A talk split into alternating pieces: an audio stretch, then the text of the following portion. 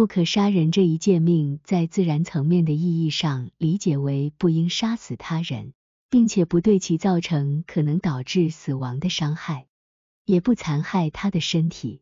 此外，我们不应对他的名字和声誉造成任何伤害，因为对很多人而言，声誉与生命同等重要。在更广泛的自然层面的意义上，杀人代表着敌意。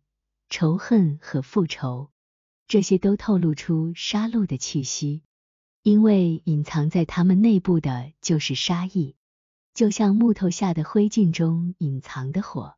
地狱之火正是如此，所以有人会说被仇恨所激动，心中充满复仇之火。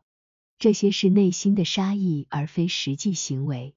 但若不受法律和报复之恐惧的束缚，这些杀意可能会转化为实际行动，特别是当其中混杂着背叛和暴行的意图时。从主的以下话语中可以看出，仇恨就是杀人。你们听见有吩咐古人的话，说不可杀人，凡杀人的难免受审判。只是我告诉你们，凡向弟兄动怒的，难免受审判。凡骂弟兄是魔力的，难免有地狱的火。马太福音五章二十一、二十二节。这是因为所有内心的意图都等同于实际的行动。T C R 三百零九。就属灵层面的意义而言，杀人被理解为杀害和摧毁人的灵魂，方法众多，五花八门。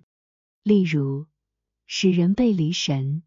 远离宗教和神圣的崇拜，投掷绊脚石来反对这些，劝诱那些导致人们疏远的事情，引发人们对这些事的反感。T C R 三百一十，就属天层面的意义而言，杀人被理解为轻率的对主发怒，憎恨他，并希望抹去他的名，就是那些说要定死他的人。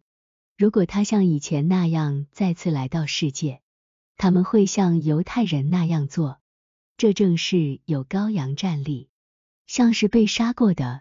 启示录五章六节、十三章八节和定十字架启示录十一章八节、希伯来书六章六节、加拉太书三章一节所象征的意义。